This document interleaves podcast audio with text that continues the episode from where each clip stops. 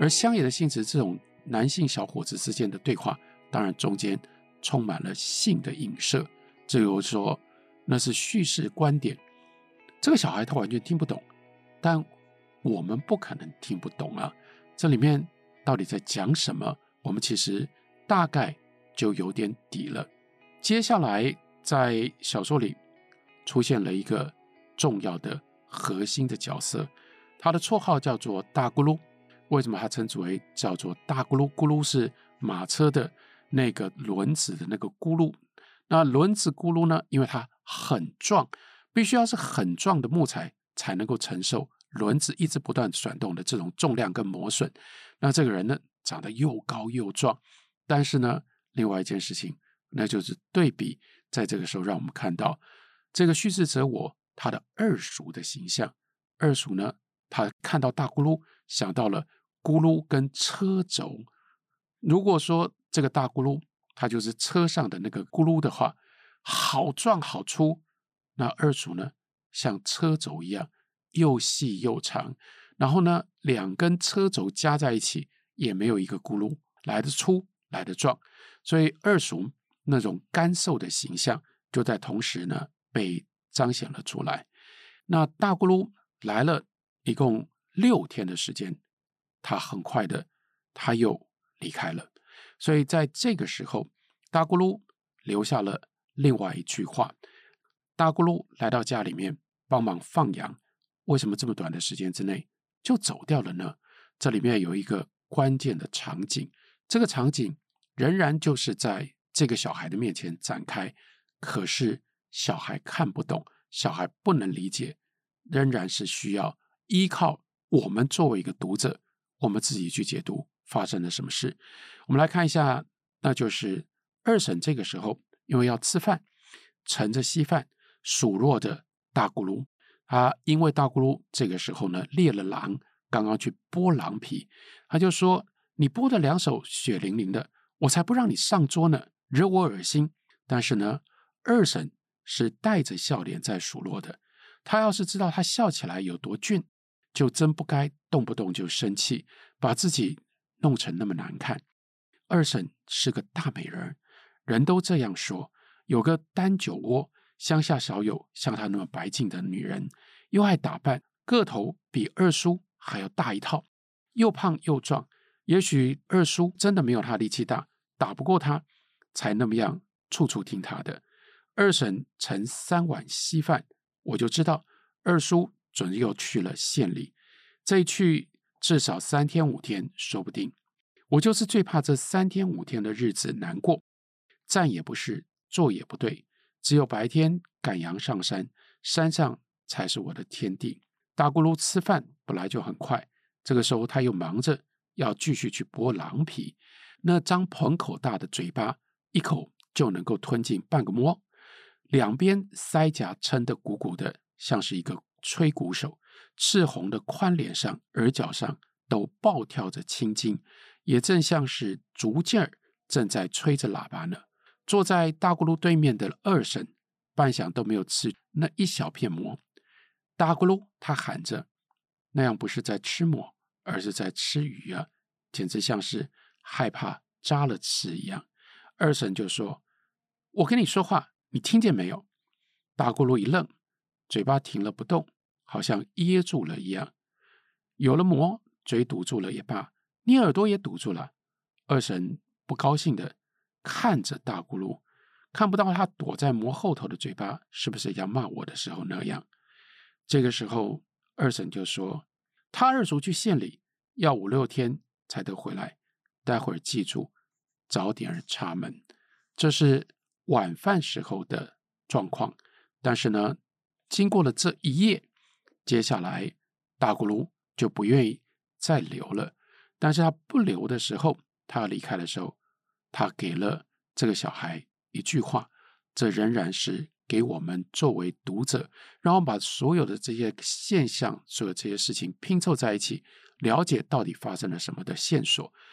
他跟这个小孩说：“没想到你二婶真是这样的女人。”那不过呢，这是事情发生在人跟人之间，但是中间因为这个小说的标题叫做“狼”，那就是穿插了猎狼的过程。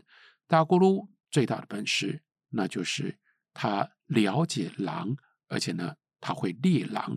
对于放羊的人来说，当然最怕的就是狼，所以才会有“狼来了，狼来了”的那样的一个故事。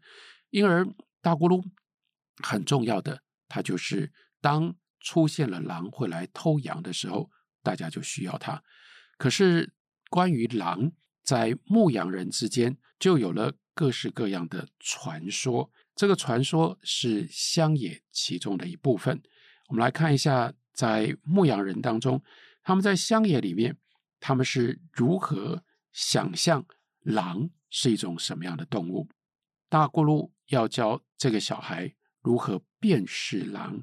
小孩叫着大咕噜哥，在你还没有来的那几天，我坐在那上头，眼睛一会儿也没离开过羊，盯着盯着，可是好奇怪，就少掉了两只羊羔子。那大咕噜就跟他说：“那还算好啊。”小孩听不懂这是什么意思。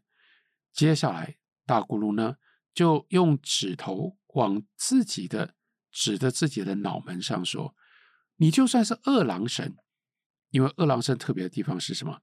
有三只眼睛嘛。你的额盖上这只眼，只要它不是长在后脑勺，那也是白生的。意思说，两只眼睛你看不到狼，这是正常的。就算你有三只眼睛，你也不见得像二郎神那样就能够看得到狼。所以小孩又说。”那是因为这个狼会打背后冲上来，是这样吗？不由得小孩呢就回头看看背后。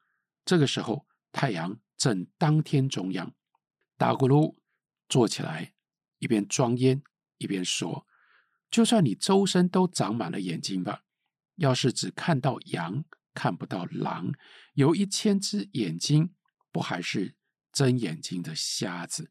所以你看来看去，你就是会看不到狼啊！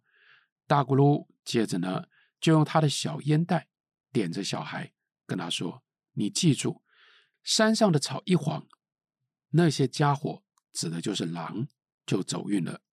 大白天里，他们都照样出来，他们跟荒草色气一个样，打他身上越过去，你都不知道，那个是保护色，在那个荒草堆当中。”狼，你根本很难去辨识找得到，所以小孩呢皱皱鼻子，笑他把那个东西说得太离谱了。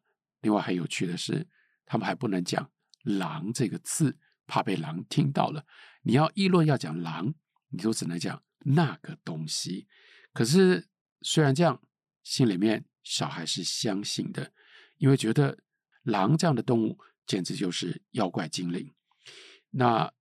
小孩就讨好的对大咕噜说：“山上草一黄，你不就走运了吗？因为你就有皮子可以卖钱了。”大咕噜脸色一暗，天上没有过云彩呀，好像我说错了什么，揭短了他。他好像很灰心的，就把他破帽子往脸上一盖，整的还是那块硬脑袋的石头，打算舒舒坦坦的睡一觉。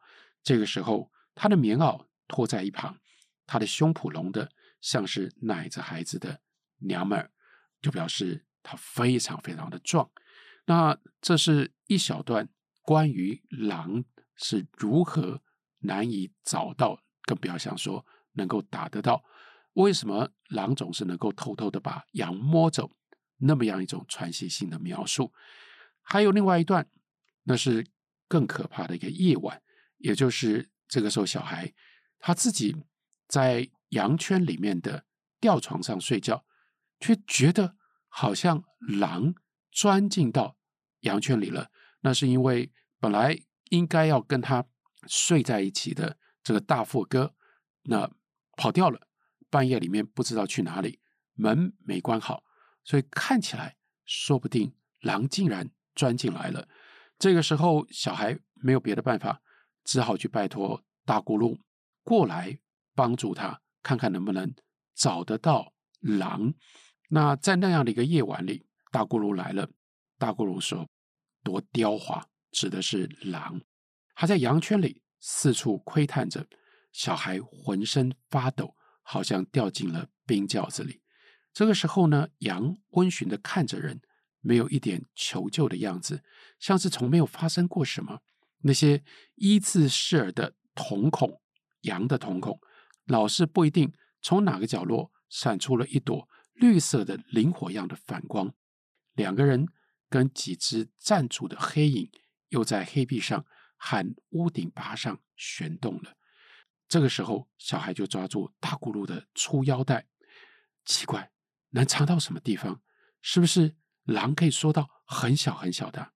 大咕噜这个时候呢，就把手里面的长杆子、竹竿交给了小孩，说：“你把羊都拦到这边来，我一只一只拖到那边去数。”大咕噜不放心的，又去把圈门给抵结实了。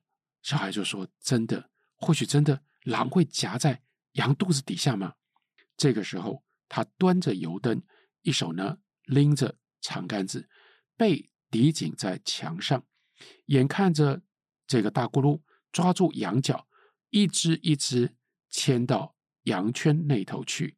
我睁大眼睛，准备在我这边一只一只扫去的羊群里面，随时都能够看到一只又肥又壮的大狼跳了出来。打咕噜休息了一下，抹抹额头上的汗，他说：“准是一只老家伙。”墙外头放好的两副夹子，也就是他原来设的陷阱，夹狼的。但是呢，这是有经验的狼啊，所以他没有上当。小孩又说：“我敢说，他一定还在这里，他一定还在这屋里。”一边拦着羊，剩下不多只了。这个时候很怕大咕噜不再数下去，也表示大咕噜不相信，就认为狼不在里面。安静的很可怕，好像什么都屏息注意，最后只剩下十来只羊。这样的安静。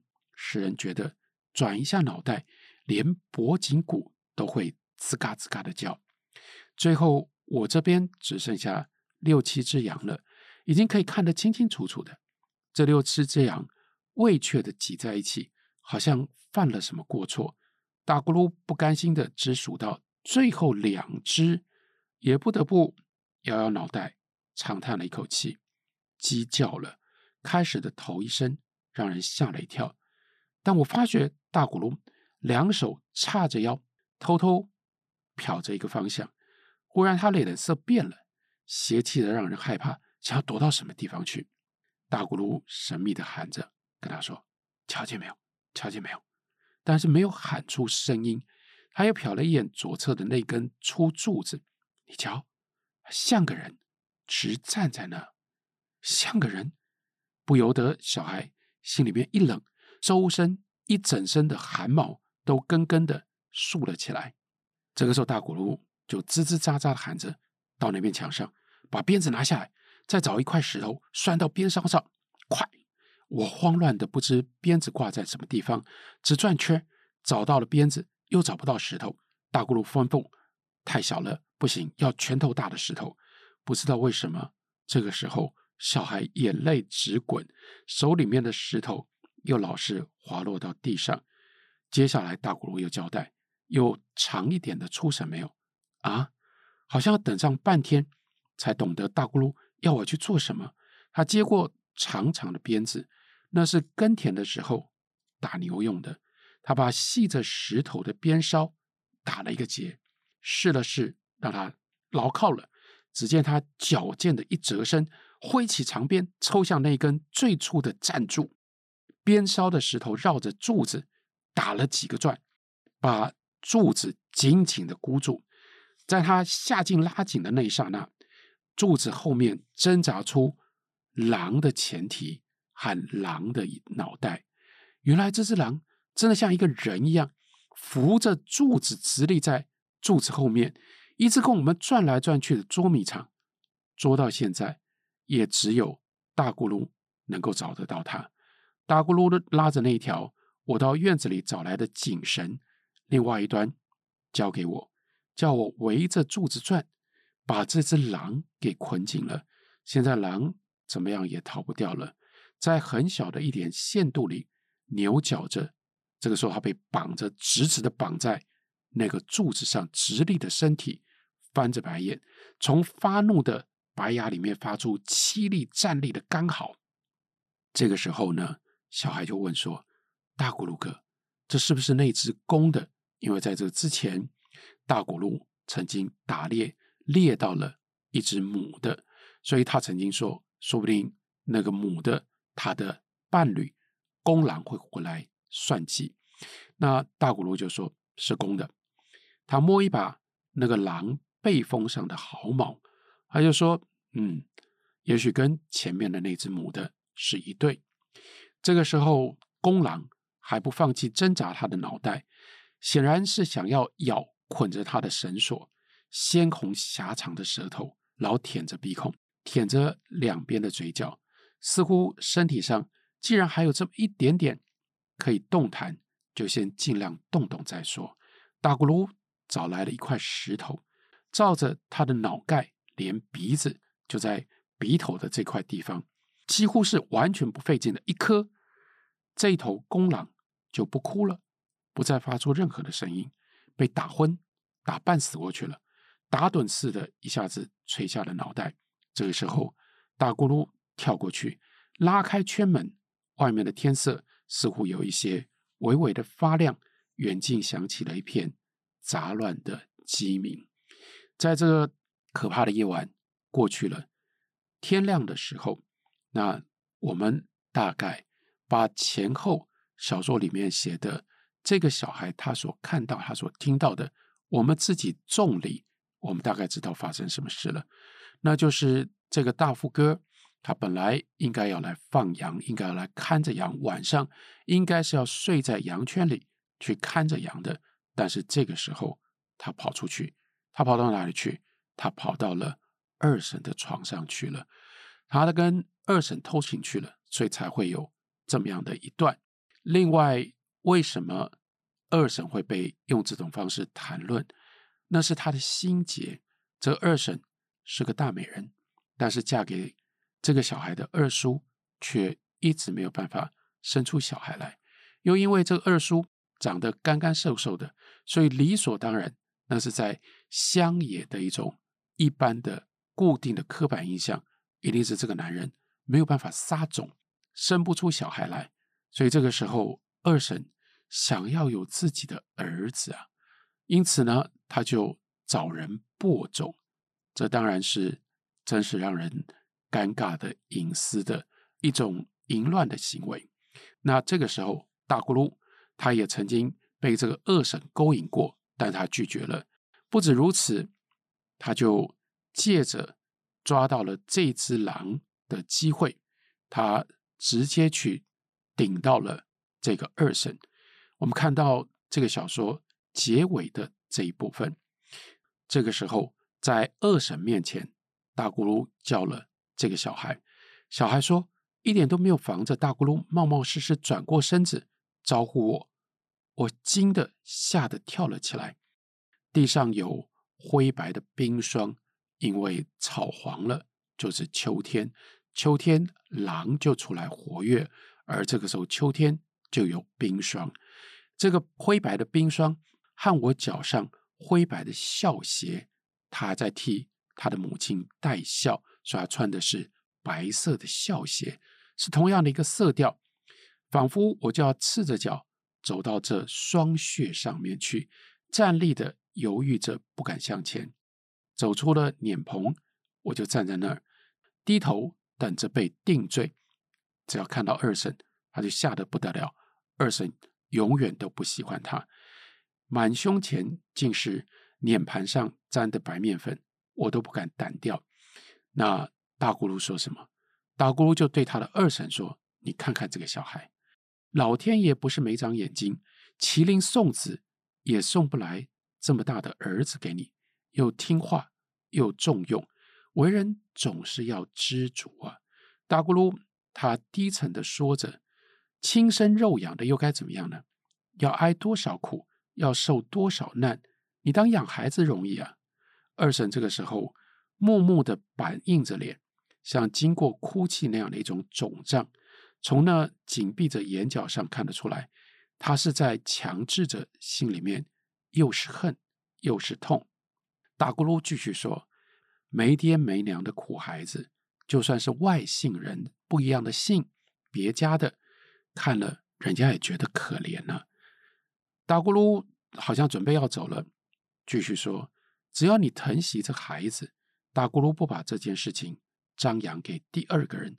但是，要是你存心养汉子，不要说是我这个外四路的，就连欧二爷也管不周全。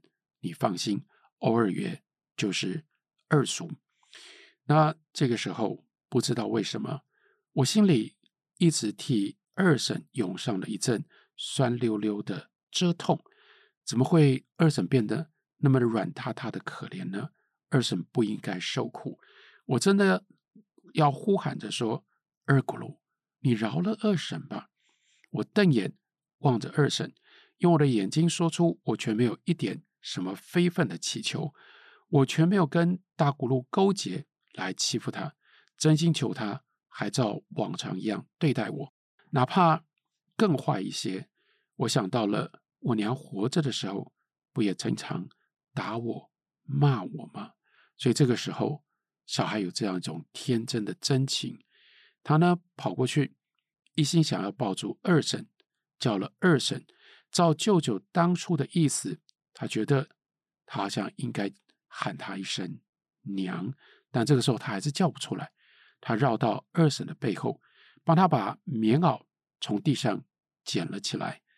拍打上面的尘土，然后接着说：“二婶，你要着凉了。”二婶抱着手背，不理会，不知道冷冷的望着什么。我仰着脸，只能够看到他抽蓄着嘴唇，不知道要说些什么。后来，这个小孩他就把手上的小花袄给二婶披上了，抱住二婶，抱了满怀，披散了的头发。那上面有冰凉的泪水染到我的脸上，我并不知道这到底是我的眼泪还是二婶的。不是我心里不肯，我的脸埋进一堆冷湿的头发里，真是费尽了很大的力气，才低低的蹦出了一声“娘”。随即，我像犯了不知多大的过错，膝头一软，跪倒在地上，不知道是什么。把我深深的、深深的埋藏了，一双温热的臂弯把我融化在悲痛欲绝的欢快里面。这是从小孩的眼中，从小孩的角度写下来的故事。那但是这个故事，我们自己能够把所有的前后的一致都能够补上，都了解发生了什么样的事。这就是现代小说选择叙事的。其中的一个重点，还不止如此，在小说当中，朱心凌的特别的视野，他让我们知道，在这种乡野里面也有人物，大咕噜就是其中的一个人物。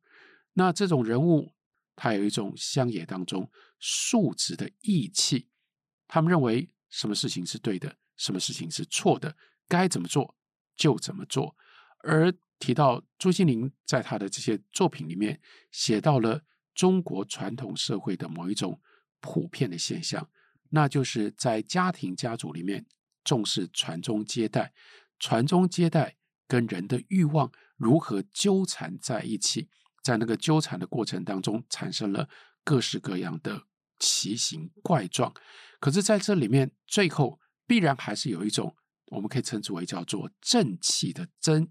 一种正气的坚持，而这种正气，它内在又带有同情弱小的一种深刻的感情。大咕噜就是这样一种感情的化身，所以最后他借由这种方法，一面他能够找到狼，他也能够洞视看穿了二婶在背后所做的这些阴阴暗暗的勾搭，但是最后他想要完成的，那就是。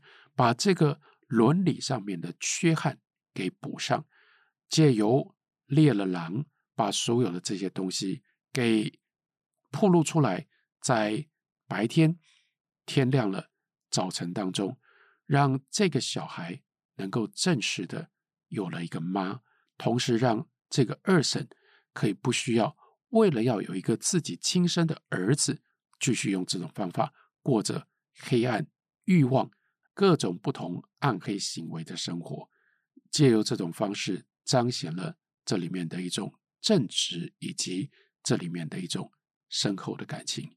这就是朱西甯他在一九六一年所发表的，到现在经过了半个世纪之后，非常清楚，已经是在中文世界当中，只要讲到乡野，用乡野的方式来描述传递中国传统社会形象，一定就是不可能被忽略的经典小说《狼》。感谢你的收听，我们下次再会。